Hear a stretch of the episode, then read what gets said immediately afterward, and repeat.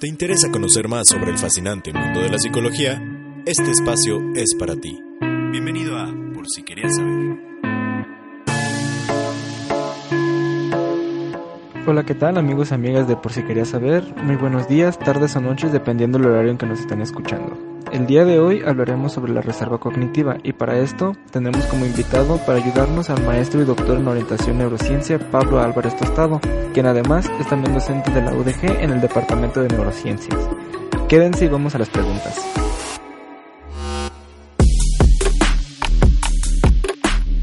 Bueno, para empezar la entrevista me gustaría preguntarle qué es eh, la reserva cognitiva. La reserva cognitiva es una, un modelo funcional de plasticidad cerebral que nace como la observación de que algunas personas con alta escolaridad tenían un deterioro menor a las personas que tenían menos escolaridad con el mismo tiempo de evolución en el caso concreto de la demencia tipo Alzheimer. En pocas palabras, la reserva cognitiva es todos los circuitos, eh, sinaptogénesis, cosas que nuestro cerebro va generando a partir de la estimulación ambiental y que permiten, en caso de un daño una enfermedad degenerativa, compensar los procesos en una persona. Ok, ahora que mencionó también la parte de, de la neuroplasticidad, también me, gustaría preguntar, en mi investigación mencionaban precisamente la neuroplasticidad y la neurogénesis. ¿Estas dos qué importancia tienen en la reserva cognitiva? Pues serían los mecanismos que subyacen en teoría. O sea, la reserva cognitiva es como un fenómeno cognitivo que se ha observado, pero lógicamente debe depender de un proceso fisiológico celular. Eh, la neurogénesis sabemos que existe, que es la producción de neuroblastos, generar pues nuevas neuronas eh, o nuevas células este, neurales. Tal vez es más importante el otro mecanismo, el mecanismo más de neuroplasticidad, que no siempre implica generar nuevas neuronas, sino conectar neuronas ya existentes, asignarles nuevas funciones, hacer gemaciones colaterales, mayor eh, densidad de espinas dendríticas, mayor densidad de sinapsis a lo largo de la membrana, que eso en realidad le daría más funcionalidad que simplemente tener más número de neuronas. Ok, también aquí por ejemplo en, en esto que nos acaba de comentar también me surgió una duda de de a qué se debe o cómo podemos tener una buena o una mala reserva cognitiva, o sea, qué procesos llevarían a cabo esto. Sí, esa es una pregunta muy interesante. De hecho, ese es el punto medular de quienes estudian o trabajan con esto, ya que se han utilizado tres marcadores, eh, digamos, históricamente hay tres marcadores que siempre han utilizado. El CI, o un estimador premórbido del cociente intelectual. Premórbido porque, pues, si yo quiero utilizar, por ejemplo, una, una, muestra de personas con demencia, necesito estimar cómo era su inteligencia antes de la posible merma cognitiva que tenga debido a la patología, o VIH, o la tercera edad, o cualquier otra este, condición que pueda alterar o se haya reportado con deterioro cognitivo.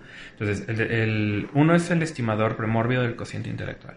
Otros son los años de educación y otro es la exigencia ocupacional.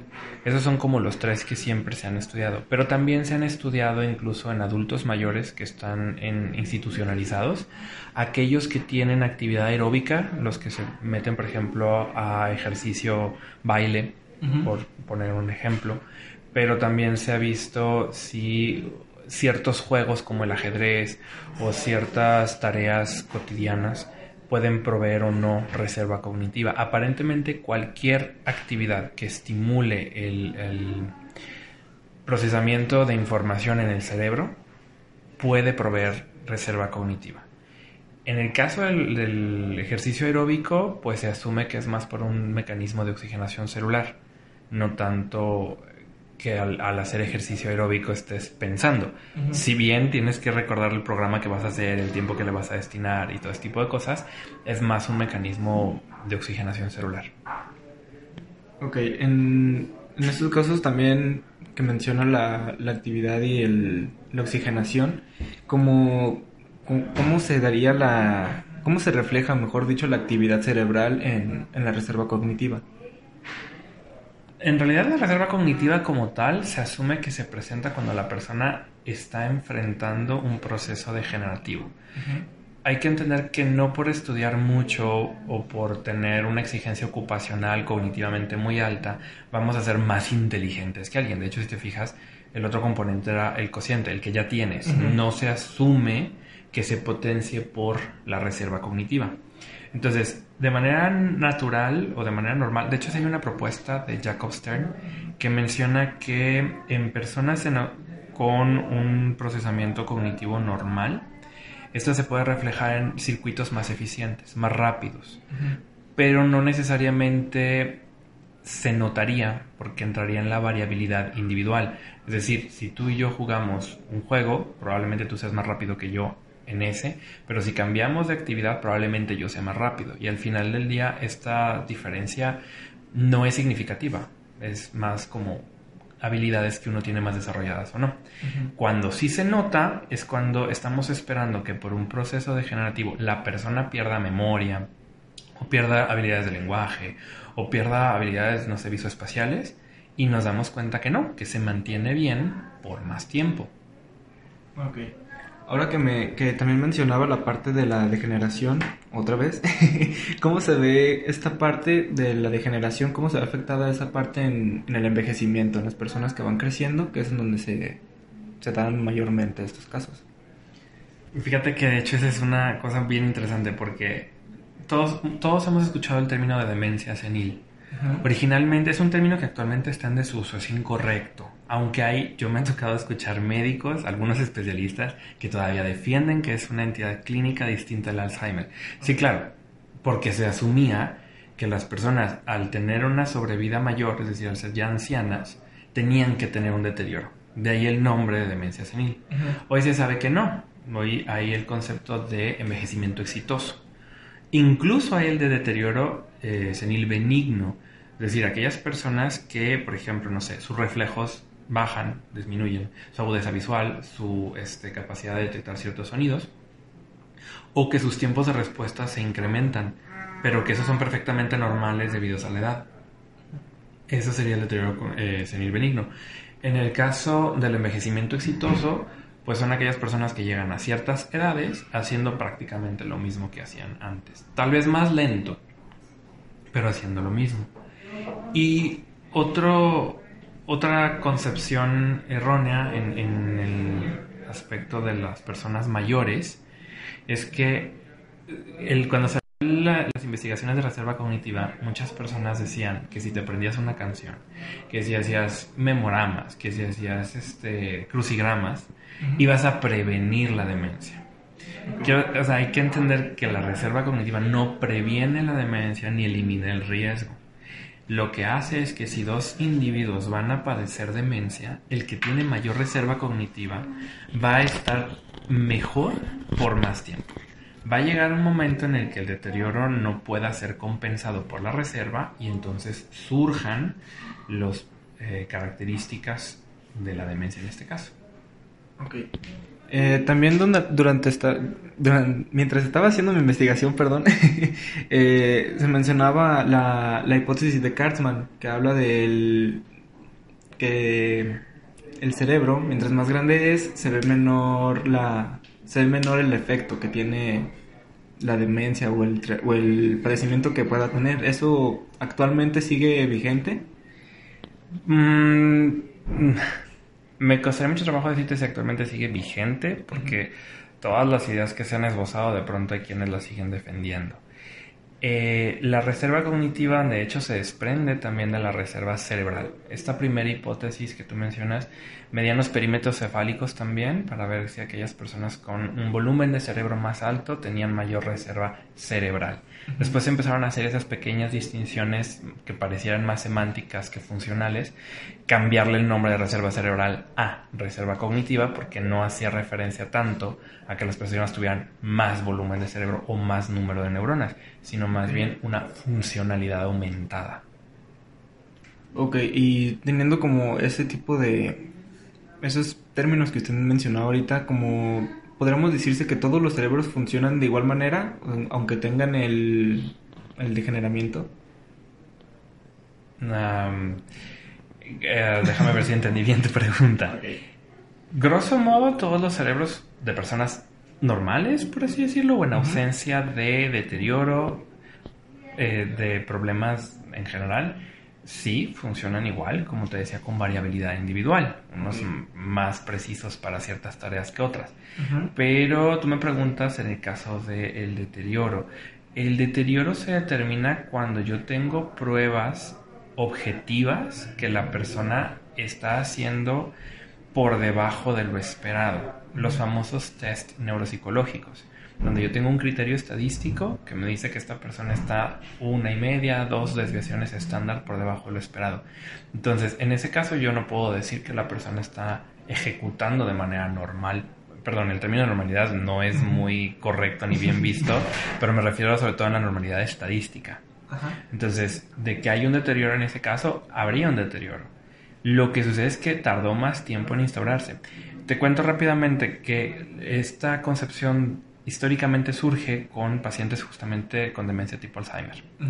Cuando hacen las necropsias, los pacientes con alta reserva cognitiva tenían el mismo daño o el mismo patrón de deterioro en el cerebro que aquellos con baja reserva cognitiva.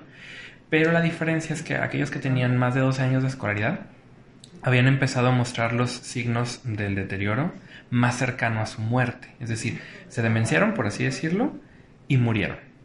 Y los que tenían menos eh, años de escolaridad empezaron con el deterioro y vivieron mucho más tiempo con él hasta que murieron. Entonces, en un primer momento parecía que la educación te mataba más rápido. Pero cuando hacen la necropsia, se dan cuenta que el patrón de deterioro mostraba que los dos habían iniciado más o menos similar. Pero aquellas personas con alta reserva cognitiva navegaron subclínicamente, es decir, no se los habían diagnosticado, aunque ya tenían un daño a nivel tisular. Ok, y para este tipo de, de casos, como ¿qué consejos se daría a las personas para que mejoraran su reserva cognitiva o Sí, su reserva cognitiva, ¿cómo la podrían mejorar? Sí, eso es ahí. Ahora sí vamos a recomendar lo que tanto nos han dicho de mantener estilos de vida cognitivamente demandantes. Hay muchas personas que están añorando la jubilación, lo cual es un derecho, o sea, está muy bien. Pero jubilarse del trabajo no significa jubilarse de la vida.